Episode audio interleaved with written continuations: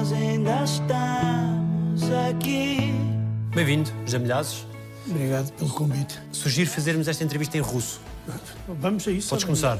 Não, mas tens que ser tu, porque tu é que és o interrogador. Ni ponimayu. Ah, eh, bem, então se não compreendes, é melhor passar a falar português. Porque foi isto que te safou quando chegaste à União Soviética. Exato. Mas cá, às vezes funcionava mal porque nós dizíamos também ni panimaio, não compreendo, que os russos achavam que nós estávamos a brincar, a gozar com eles.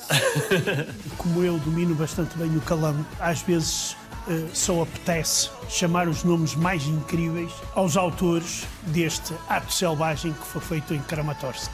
Zé Milhazes, 64 anos, e isto começou no alta definição. As sanções não vão fazer parar Putin. Hoje em dia, em Portugal, não há quem não reconheça a tua voz. Tens essa noção? Tenho, mas foi esta a voz que Deus me deu. A determinada altura, quando eu entrei na rádio, foi alvo de algumas críticas, devido ao meu sotaque do Norte. Até um famoso jornalista nosso escrevia havia duas coisas a banir da nossa comunicação social: a voz dos amilhazes e o sotaque das tias de Cascais. Eu nunca consegui perder o sotaque, nem tentei, nem sei se pode perder o sotaque ou não. As pessoas parece que me entendem, ainda ninguém se queixou de não me entender. Moscou está a tentar mostrar que a guerra na Ucrânia é a chamada Terceira Guerra Patriótica. Ter uma voz incómoda traz que incómodos. Como se costuma dizer, apanhas por ter cão e apanhas por não ter. Não se pode agradar a Deus e ao diabo, principalmente em determinadas situações. Como, por exemplo, o caso de uma guerra. Eu, como comentador político, não posso fugir à questão de quem começou a guerra. Isto é evidente. Claro que há muitas pessoas que contestam, ah, vocês deviam ser neutros, comentadores políticos e tudo isso. Claro que eu também não defendo que esteja agora a fazer do jornalismo como um adepto de um, de um clube de futebol ou de um partido político. Não, também não sou dessa opinião, mas acho que nós temos direito a ter a nossa opinião. Não esperemos conversações a sério. A Rússia não as quer. Eh, Eu não me lembro de, de, de, de afetos por parte do meu pai.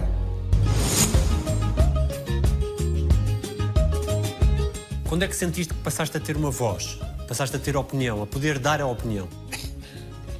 Oh, Daniel, essa pergunta é muito difícil, porque às vezes, quando dávamos a nossa opinião à beira dos meus pais, tinhas uma certa dificuldade. O que é que acontecia? Olha, surgia a primeira fake news. Era a primeira fake news, quando chegavas à porta e a tua mãe te dizia: Filho, entra que eu não te bato. E eu, desde muito novo, não me lembro de ser eh, um guia ou um orador. Era um rapaz normal, malandreco como os outros filhos de pescadores. Eu não me recordo de. Bem, a não ser a teimosia constante de dizer aos meus pais que queria estudar e o meu pai dizia que filho de burro não pode ser cavalo. E então andávamos neste dilema. Claro que o meu pai ficava sempre muito satisfeito vendo a minha carreira, porque no fim de contas é um complexo que ainda hoje muita gente na chamada classe pescatória da Póvoa e das Caxinas tem esta ideia de que eles estão condenados a ir para o mar não podem, digamos, ser doutores, etc. E digamos que era uma forma de teimosia, porque eu sabia que se não passasse para o ano seguinte ia para o mar. E o mar, como se costuma dizer na minha terra, o mar tem cãezinhos.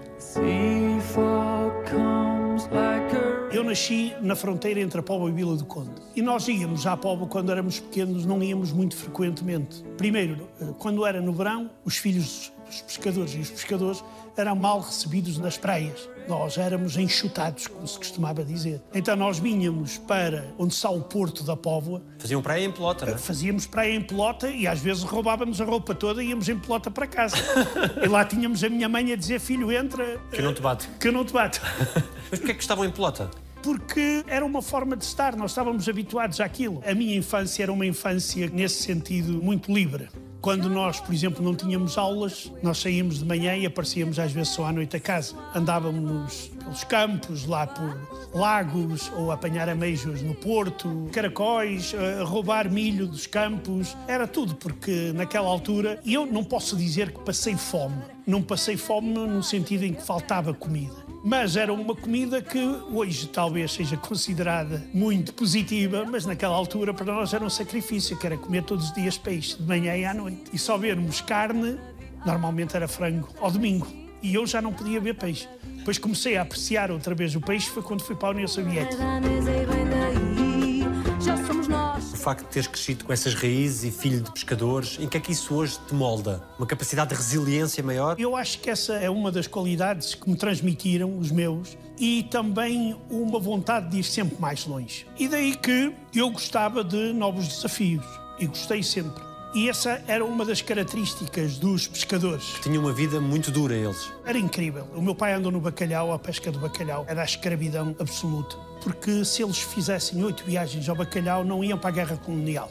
Eu não tive nenhum parente na guerra colonial por causa disso. Só que o meu pai dizia: entre a guerra colonial e a pesca do bacalhau, bem ao diabo e escolha. Porque eram seis meses praticamente dentro do navio, em condições higiênicas nenhumas.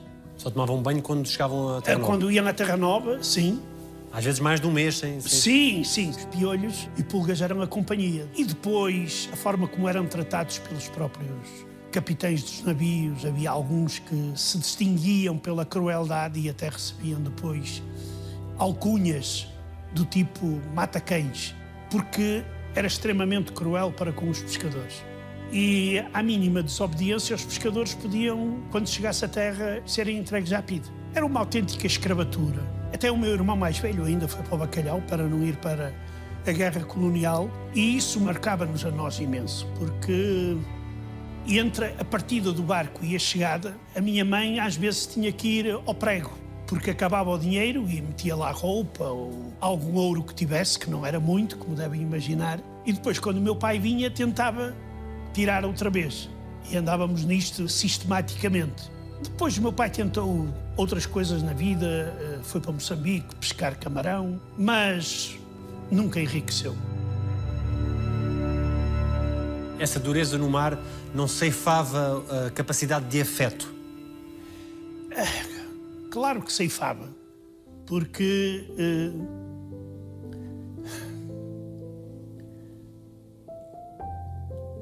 eh, eu não me lembro de, de, de, de afetos por parte do meu pai. Não é que ele fosse duro, não. Não era, era uma pessoa excelente, eu devo-lhe muito, mas uh, não me lembro.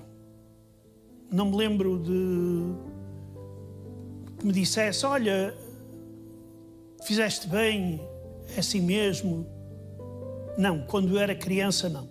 Depois, começou já quando eu era grande, mas também porque já começava a habituar-se aos netinhos e a ter que fazer alguns elogios também aos netinhos.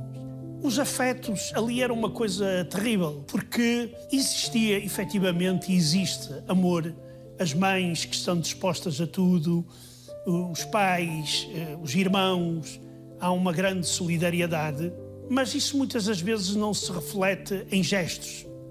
Reflete-se num momento de dificuldade, quando é preciso apoio. Daí que eu não me lembro que o meu pai me tivesse feito uma festinha na cabeça. Bater, bateu, porque Pronto, isso era o pão nosso de cada dia naquela zona. Agora, por exemplo, os meus avós, lembro-me muito bem, principalmente os meus avós maternos com quem eu vivi, abriram-me ao mundo, por exemplo, das peregrinações, do futebol, porque quando iam, levavam um neto sempre. E muitas vezes fui eu. Foi aí que eu me lembro de ter ido ver União de Tomar e o Varzinho, ou ir à Nossa Senhora da Alegria, ou ir a São Bento da Porta Aberta. E isso aí ajudou-me a descobrir o mundo uh, fora daquele pequeno espaço uh, que era as Caxinas. Como é que era este rapaz em pequeno? Uma categoria, ele. Uma categoria. Devia ser fresco, Uma devia. categoria. Bem. Era brincalhão. Em que é que se sentia mais a falta de recursos no teu crescimento? Olha, era para comprar livros, era para comprar roupa e sapatos. Nós muitas vezes no inverno íamos de tamancos para a escola, alguns iam e sem tamancos. Depois havia ah, um pouco de sorte da minha parte, é que eu tinha um irmão mais velho que foi para o mar com 11 anos e que de vez em quando comprava uma roupa melhor para ele. E então, quando não lhe servia a ele, era eu o herdeiro. É verdade que quando eu estudei no seminário, as coisas eram um pouco melhores porque toda a família ajudava, toda a família queria um padre. E então havia uma ajuda muito maior. Antes disso, os manuais, por exemplo, eu ia trabalhar todos os verões para ganhar para os manuais. Desde estar a lavar peças numa garagem de, de, de automóveis. Isaac, ao Sr. Isaac, exato, até à lavandaria do Sr. Zarreina, passando pela tabacaria do Guarda-Sol e também numa fábrica de confecções que faziam fatos macaco para a Suíça.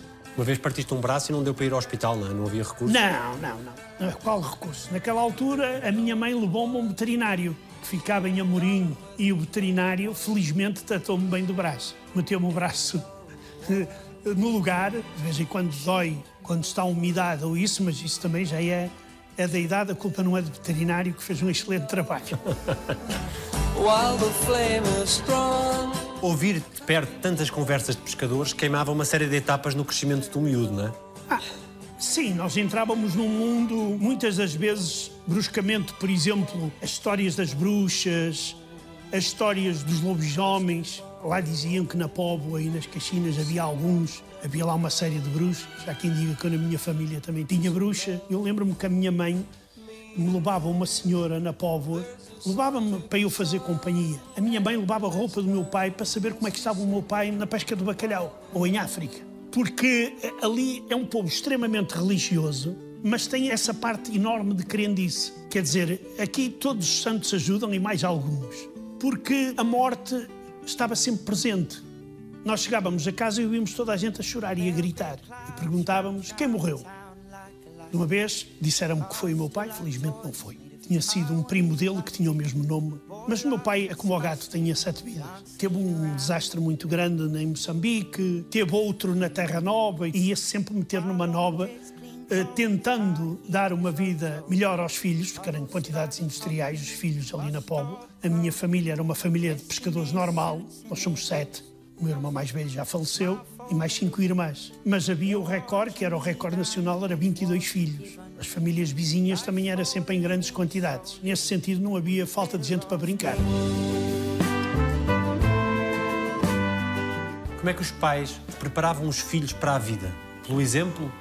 É, ali não havia grandes aulas de pedagogia. Ou passas para o ano seguinte ou vais para o mar. As mulheres tinham a indústria conserveira e pouco mais até que se casassem e depois começassem a ter filhos. Mas era mais o exemplo, nós olharmos para os nossos pais, a forma como eles atuavam, como eles sacrificavam. Isso era o maior exemplo que eu tive na vida. O que é que tu recordas com mais saudade dos teus pais? O sorriso deles já muito tarde. Quando me vinham visitar ou eu ia buscá-los, e lembro-me desse sorriso de, de felicidade. E ficavam sempre muito felizes porque os netos estudavam, eh, já não tinham pescadores. O meu pai, eh, no dia em que faleceu, eh, telefonaram-me e disseram para eu e o meu filho irmos lá que iria acontecer aquilo mais tarde ou mais cedo. E quando nós lá chegávamos, estávamos os netos todos reunidos à volta da cama. Ele estava à espera do meu, meu filho. E pediu aos netos, disse, nenhum de vós vai para o mar. Jurem falou com o meu filho, o último neto a chegar, e depois fechou os olhos. Isto para os netos deixou uma recordação muito forte, que era eh, uma vida difícil e que eh, efetivamente resultou, porque os netos foram além. Eu não tenho nada contra os pescadores, eu tenho cunhados, por exemplo, pescadores, e eu tenho a contra as más condições de segurança em que eles trabalham e devido também aos baixos salários. O pescador é uma profissão muito digna. Só que efetivamente é muito ingrata e arriscada. Eu vi, estando em terra, barcos a serem devorados à entrada do Porto da Povo, pescadores a morrerem, sem lhes poderem prestar ajuda. E isto aqui doía e não só deixava marca. E eu, até hoje, se me convidarem para ir dar um passeio de barco, eu arranjo todas e mais algumas explicações e justificações para não ir. Porque ias morrendo afogado, foi por isso? Ia morrendo afogado e porque para mim o mar é muito lindo, mas não me arrisco a meter em aventuras porque não é para mim. Ficaste preso com os pés, não é? Sim, sim, na lama. E foi o meu irmão mais velho que me salvou. E isso aí foi um trauma para a vida inteira. O teu irmão Filipe era o teu herói? Era. porque o meu irmão foi um grande suporte na minha vida. Era uma pessoa que me apoiava muito, até do ponto de vista material. E eu, quando era novo, tinha relação, aquelas fricções entre irmãos, que são normais. Mas a partir dos 11, 12 anos, estávamos muito, muito bem com ele. A morte dele, para mim, foi muito, muito dolorosa, porque nós, entre os irmãos, tínhamos sempre uma relação muito, muito estreita e muito solidária. Ele já morreu quando, quando, quando já tinha uma idade um bocado avançada, e para mim foi, foi um grande choque, porque. Mas também era como o meu pai, ele era a cópia do meu pai. O meu pai pedia-lhe, por amor de Deus, para ele não ir para o mar, ele foi. Depois também andou em tudo que era navios comerciais, no bacalhau também, eh, plataformas de petróleo. Diagnosticaram-lhe a doença em Aberdeen, na Escócia, e foi transportado para Portugal. Depois foi tratado aqui, mas já não havia hipótese de salvação. Desde tão novo a haver tanta morte por perto, dos pescadores que não voltavam, como é que se aprende a lidar com isso? Quer dizer, dói sempre. É uma dor, mas é inevitável.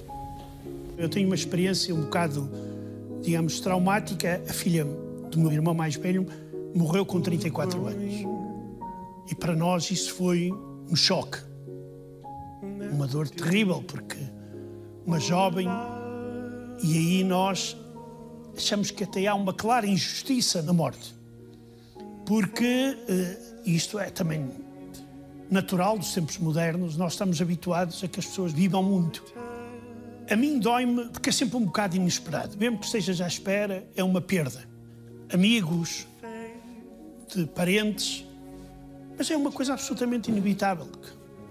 Algum dia vai chegar, mas essa certeza eu tenho. Há de vir o dia.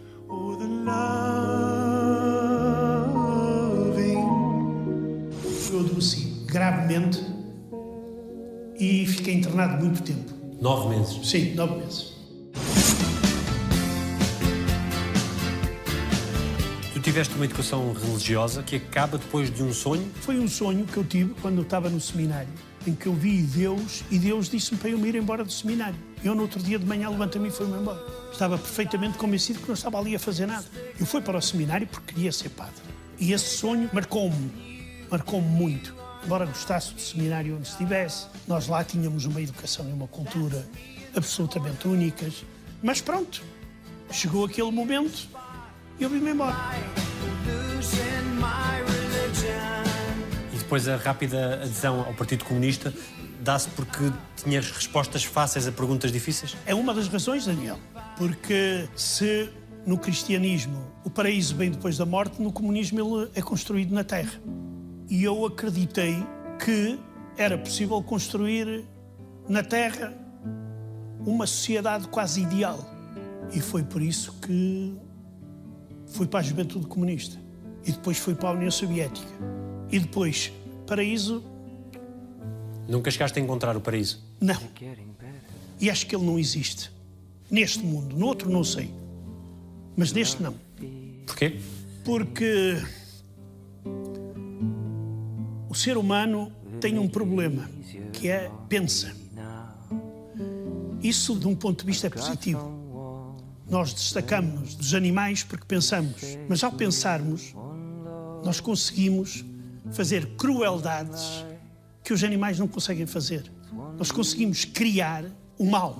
E isso aí faz com que a sociedade humana nunca atinja uma perfeição que nos possa deixar descansados.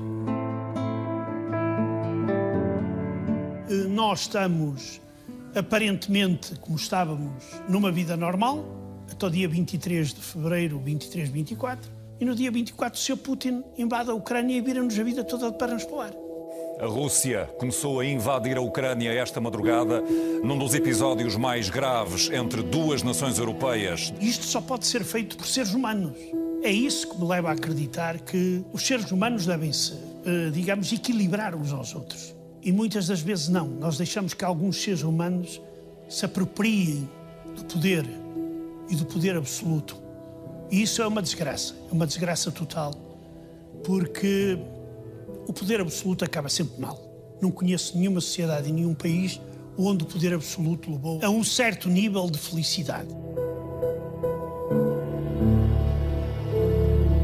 E essa crença nessa ideologia que tiveste durante tanto tempo chega hoje a ser uma frustração para ti, uma sensação de tempo perdido ou não? Não, não é porque eu acho que mudar de ideias é normal. E eu não tenho problema em reconhecer que estou errado. Se eu estou a olhar e a ver que não é aquilo que eu quero, não é aquilo que eu defendo, que eu me enganei na escolha, eu reconheço e vou à procura. Eu fico surpreendido é com aquelas pessoas que já têm ideias acabadas para toda a vida. E muitas das vezes não mudam de seguirem ideias erradas e até criminosas só para mostrarem aquilo que eles dizem que são consequentes.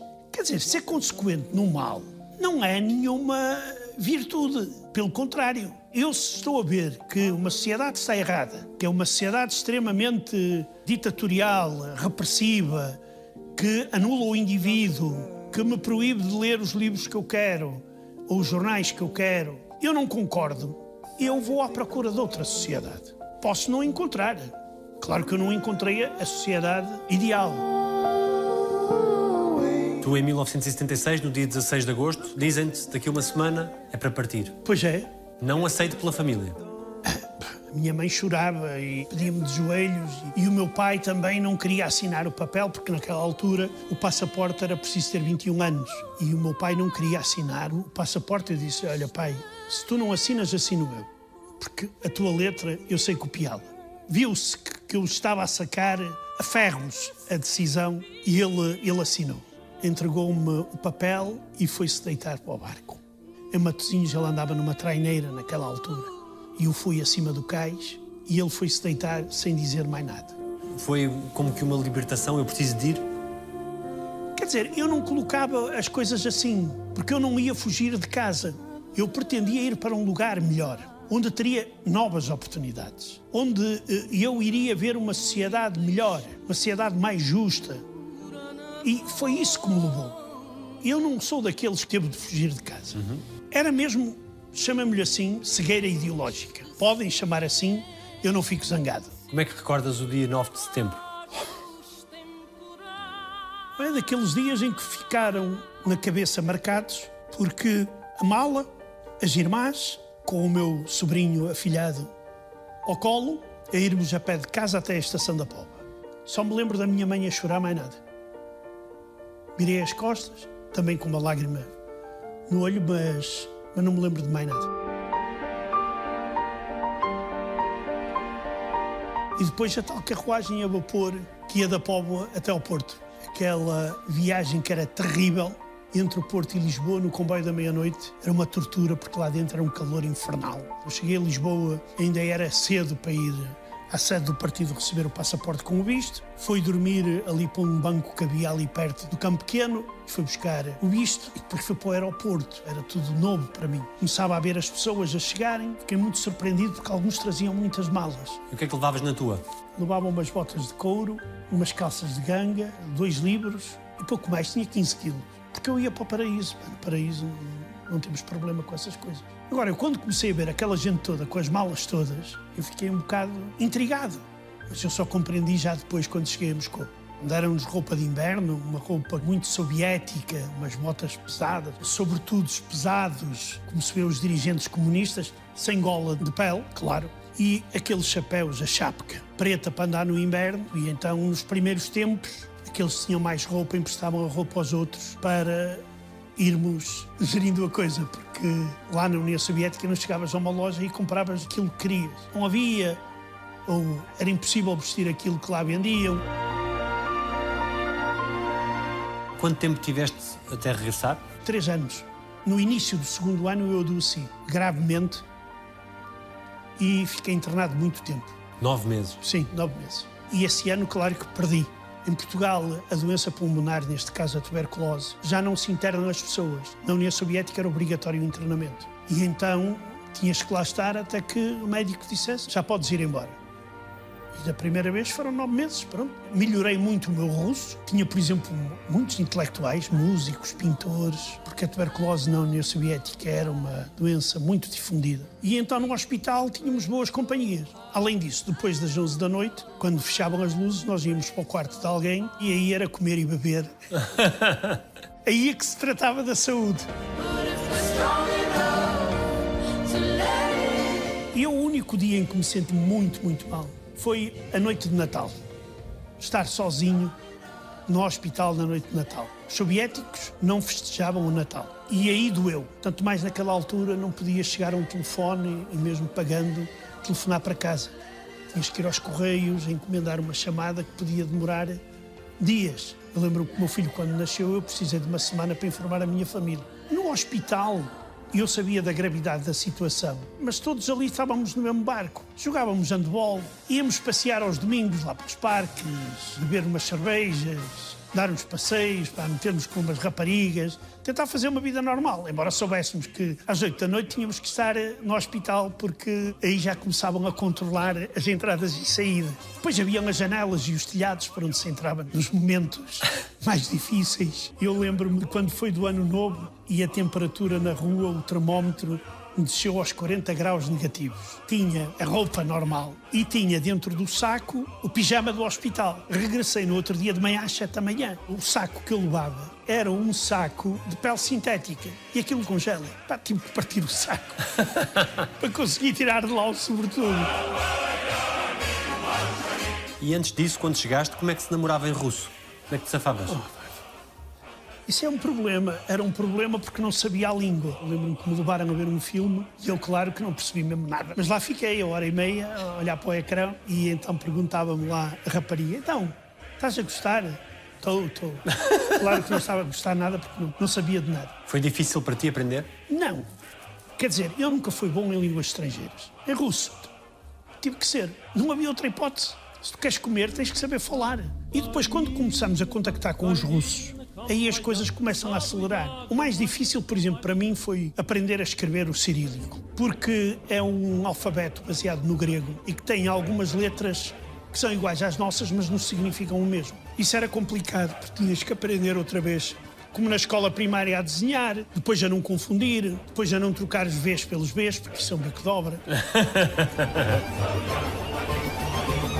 Como é que fazias o equilíbrio entre o pensamento próprio, aquilo que vias, e a ideologia do partido, sendo fiel a ambos?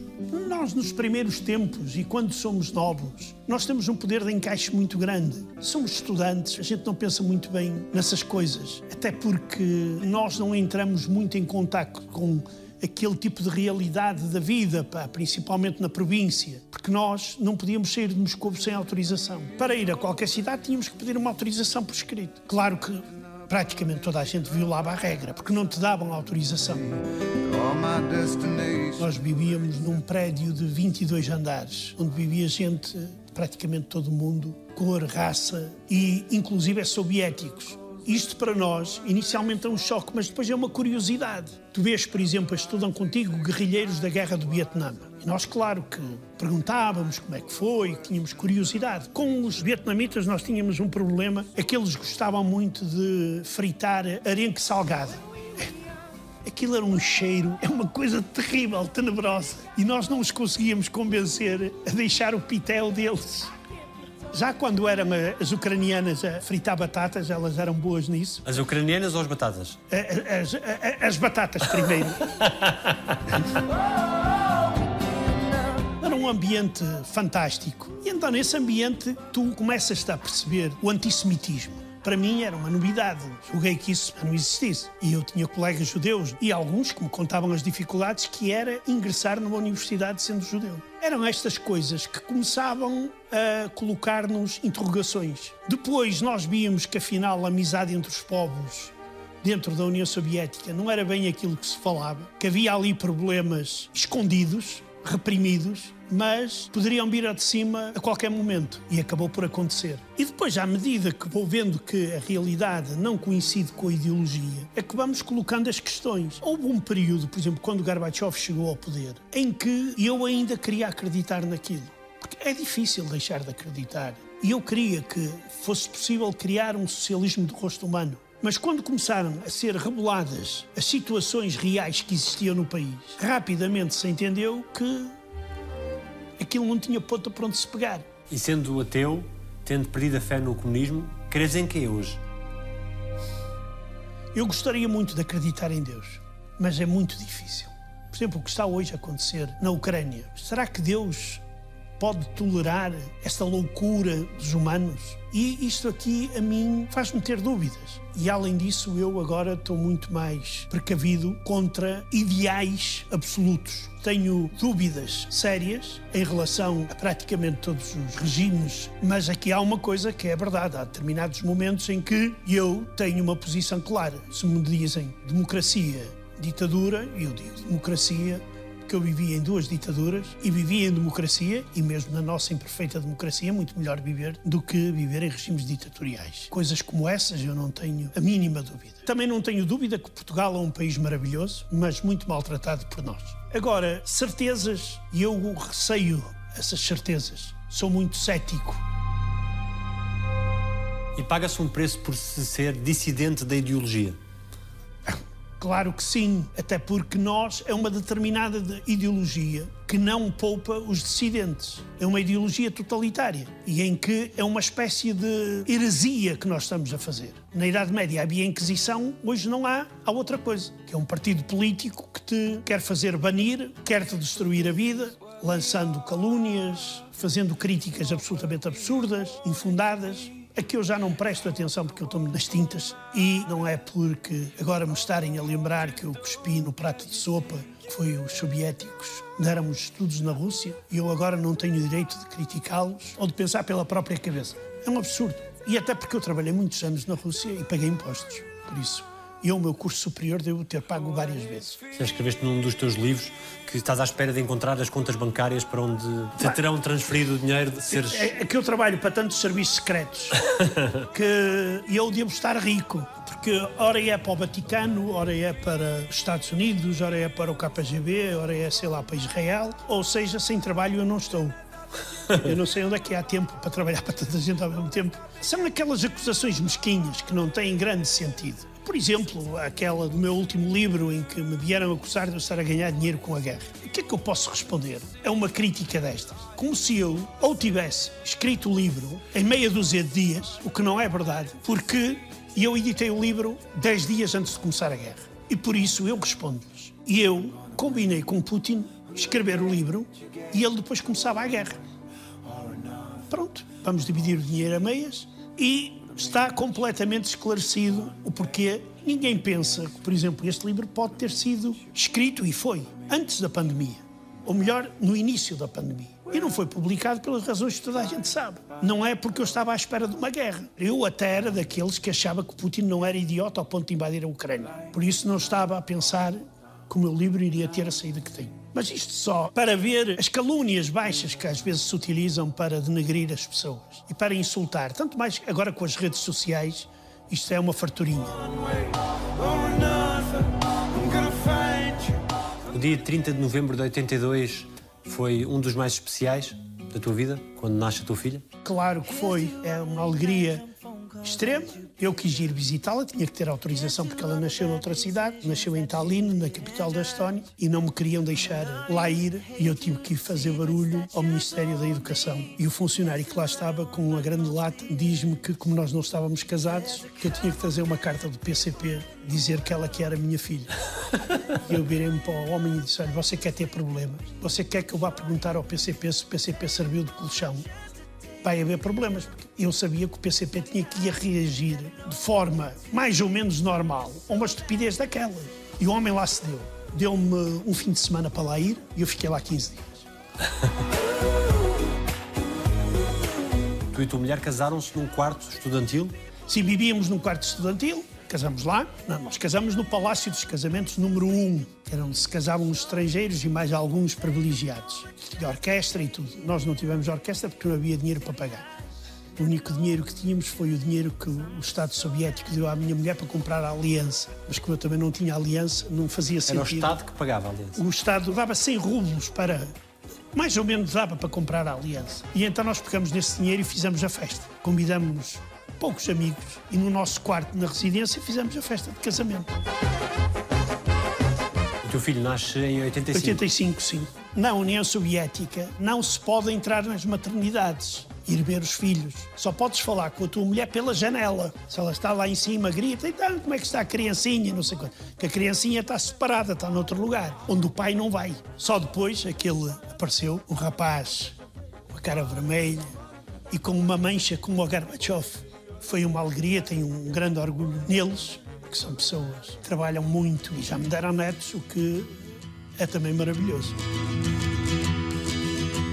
O que é que sentes que eles mudaram na tua vida, a chegada deles? Por um lado, eu era um pai que prestava pouco atenção aos filhos, que passava a vida a traduzir e a escrever à máquina e a fumar. E então, os putos só incomodavam. Andavam lá à volta. E depois nós vivíamos numa casa. À minha frente vivia uma francesa, tinha um miúdo. Depois no outro, polacos. Depois no outro, hindus, paquistaneses, ingleses, americanos. As crianças juntavam-se todas e aquilo era um vendaval, porque andavam sempre a correr de um lado para o outro, de uma casa para outra. E eu acho que não prestei a devida atenção aos meus filhos. E depois, quando veio o jornalismo, então isso era uma desgraça. Não havia tempo para nada. E crees que isso já está apaziguado neles? Acho que sim, às vezes atiram uma farpa, mas muito pequeninha. Mais para irritar do que outra coisa. Eu acho que eles compreenderam, porque eles também viam e viviam a situação. Eles sabiam tanto de política como qualquer político a partir de determinada altura. Porque só ouviam pá, comentários do pai na rádio. Pá, vinham lá a casa falar de política, reformas, democratização, Gorbachev e não sei quando as crianças viviam naquele mundo. E depois também aquelas coisas de começarem a ver eh, desenhos animados ocidentais, telenovelas brasileiras. Lembro-me da Escrava Isaura, foi a primeira que passou. E era absolutamente incrível porque aquilo teve um êxito terrível na União Soviética. Tanto é que a chamada Dacia, que é a casa de campo, muita da gente passou a chamar fazenda. Mas há uma coisa muito curiosa, é que os russos dobram todos os filmes, como os espanhóis. Só que naquela altura, como havia pouco dinheiro, era um ator a dobrar as vozes todas. E era uma confusão. Leôncio, Isaura, é- é- era terrível. Os desenhos animados é a mesma coisa. E estas coisas, claro que nas crianças também marcava, começavam a ver novas coisas e depois também era mais fácil já vir a Portugal. A mãe já não tinha que passar o suplício de interrogatórios durante três meses para receber o passaporte e fazer exames de história do Partido Comunista Português. Para chegar aqui, se os comunistas começassem a falar com ela, ela soubesse responder às perguntas de forma a que os comunistas ficassem surpreendidos. Incrível. Embora a minha mulher fosse anticomunista. Mas lá aprendeu. Aprendeu. O salário chegava muitas vezes, mas não havia produtos, não é? Sim, quando era tradutor, eu como trabalhava à peça e eu tinha um bom salário. O problema era o que comprar com isso. Havia uma grande falta de produtos e às vezes era preciso inventar um bocado. Mas, quer dizer, nós andávamos no desenrasque como todos os cidadãos soviéticos. Não havia fraldas, por exemplo, nem havia cuecas de plástico para meter por cima das fraldas de pano. Era uma amiga nossa que nos trazia da Finlândia e que era uma que eram descartáveis, mas a gente não descartava. A gente lavava até a exaustão. A minha mulher, nesse sentido, é muito criativa e isso ajuda as pessoas a desenrascar-se em qualquer situação. Havia lá um tempo em que os Estados Unidos mandavam para lá ajuda humanitária, que eram umas coxas de frango enormes, e então aquilo passou a ser chamado as coxas de Bush. Por exemplo, havia outra coisa que os russos não gostavam de lulas. As lulas eram para os gatos. E claro que a gente aproveitava essas coisas porque para nós era muito bom.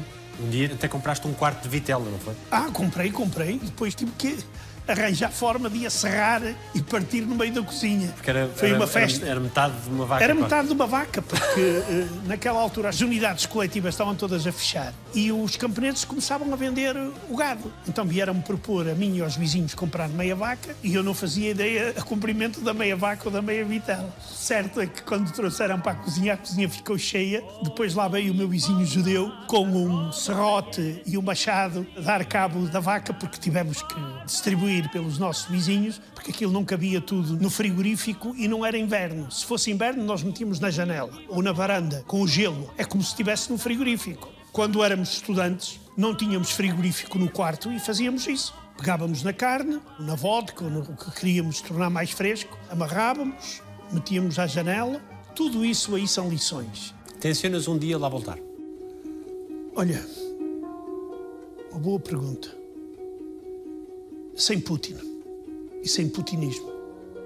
Enquanto Putin estiver no poder, primeiro não, não me devem dar visto. Esta não é a Rússia que eu conheço. 38 anos na Rússia e na União Soviética. Foi tempo demais? Claro. Claro. Eu estou arrependido. É porque distraí-me. Há 38 anos. Quantos anos é que eu vou viver mais? Tinha 18 quando fui para a União Soviética. Mais 38. Pá, eu não vou viver nem mais 38 e nem sei se vou viver mais 18. E aí os meus filhos, como eles vieram antes para Portugal, perderam muito da comunicação. E aí eles têm a razão, porque o pai deixou-se levar pelo jornalismo. E também devo reconhecer que tinha medo de regressar. Porque? Eu doutorei-me em História e eu cheguei a Portugal e ainda tinha alguma ilusão em poder dar aulas numa universidade. Já tinha equivalência, já me tinha doutorado na Universidade do Porto. Não sei, ou eu não era competente, ou as nossas universidades são muito bem servidas. Não foi fácil, não foi fácil porque chegas a um país muito pequeno e onde o corporativismo e o capelismo é uma coisa absolutamente diabólica. Em que momentos querias ter estado cá e não estiveste nesses 38 anos? Quando morreram os meus avós, por exemplo. Depois, quando era o aniversário dos meus filhos ou da minha mulher. A única coisa que eu estava religiosamente aqui era no Natal. A única vez que não tive no Natal, levei a minha mulher para o Natal, para a Ucrânia, para a Revolução. Não a quis deixar ficar sozinha aqui em 2004. Nos comentários, o que é que tem importante passar? Os comentários têm um problema. É o problema das emoções, principalmente em determinadas situações. Sabes o que é que eles estão a dizer? A guerra é que vá para o c... É o que eles estão a dizer, eu só estou a traduzir. Quando começas a ver imagens de bombardeamentos, mortes de crianças, de mulheres, ficas completamente indignado. E és friamente pessimista com o que se está a passar e com o desfecho? Muito, muito pessimista, Daniel. Isto é, é tenebroso, é terrível. Porque a Rússia está nas mãos de pessoas que eu duvido que a sanidade mental seja normal. E um poveiro das Caxinas é pressionável? Não. Não. Para mim, não, não, isso não dá. Já tiveste alguma vez algum susto? Eu não presto atenção a essas coisas. Mas de vez em quando fazem umas ameaças nas redes sociais, mas isso. Não é que eu seja um herói e não tenha medo de nada, mas as redes sociais é um lugar onde qualquer cobarde pode expor as suas posições. E espero que seja só isso. Não me sinto ameaçado nem intimidado. De que é que tens medo? Olha, eu tenho medo do futuro dos meus filhos e dos meus netos. Aquele mundo em que eu vivi durante a maior parte da minha vida era um mundo com alguma estabilidade, ou até com muita estabilidade. Esse mundo acabou. Tudo está a mudar. E para onde nós não sabemos. Eu tenho receio dos paranoicos que chegam ao poder e da forma como possam utilizar esse poder. Claro que eu não quero acreditar no pior, mas é muito difícil adivinhar o que nos vai acontecer. Mas que vamos passar por momentos difíceis de reforma completa das relações internacionais e até da nossa vida, e nós temos que estar preparados para isso. Esquecer que a vida que nós tivemos até dia 23 de, de fevereiro acabou. Acabou. Aquela vida já não volta. Porque esta guerra veio mexer com tudo. Com tudo e com todos. Porque este mundo está tão interligado que, faltando o trigo ou os cereais da Ucrânia, há zonas do mundo que vão passar fome. E há outras que não poderão comer croissants todos os dias. Eu espero que apareçam políticos capazes de saber darem esta volta.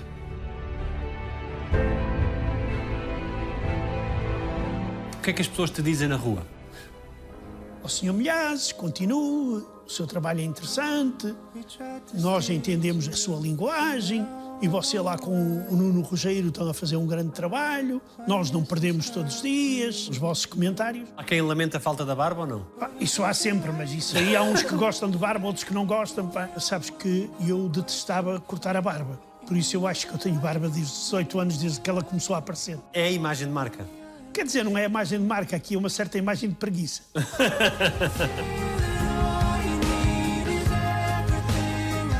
Alguém te deve um pedido de desculpas? Não sei, eu devo um e já fiz, através da SIC. Foi ao engenheiro António Guterres, que critiquei muito a ida dele a Moscou, e de forma até muito dura, mas o facto de algumas centenas de pessoas terem sido libertadas em Mariupol, graças às Nações Unidas, levam-me a pedir-lhe desculpa. Porque mesmo que tivesse sido só uma pessoa salva, já valia a pena ter ido a Moscou. O que é que dirias àquele jovem rapaz, filho de pescador, que neste dia 9 de setembro está a deixar a sua terra para ir para um sítio longínquo? Isso é muito complicado. Eu iria outra vez, eu faria outra vez a mesma experiência. Davas-lhe que conselho? Tivesse juízo. Pensasse pela própria cabeça, que olhasse com atenção para todos os lados e que tivesse um grande poder de encaixe e de resistência, que isso é fundamental quando se vai para uma civilização completamente diferente. O que é que dizem os teus olhos? Queria que os meus olhos não vissem aquilo que se está hoje a passar no mundo. Daria tudo para que não estivéssemos a ver aquela maldita guerra. Porque, além de ser uma desgraça total, para mim ainda dói mais porque eu tenho amigos russos. Felizmente são todos anti-Putin. Tenho amigos ucranianos que podem não sobreviver à guerra. A família da minha mulher vive num país que faz fronteira com a Rússia, que é a Estónia. Por isso, os meus olhos refletem alguma coisa de preocupação. Muita. Спасибо. Пожалуйста, на здоровье. Obrigado, Zé. Obrigado. Ao vento, os mastros, países, impérios.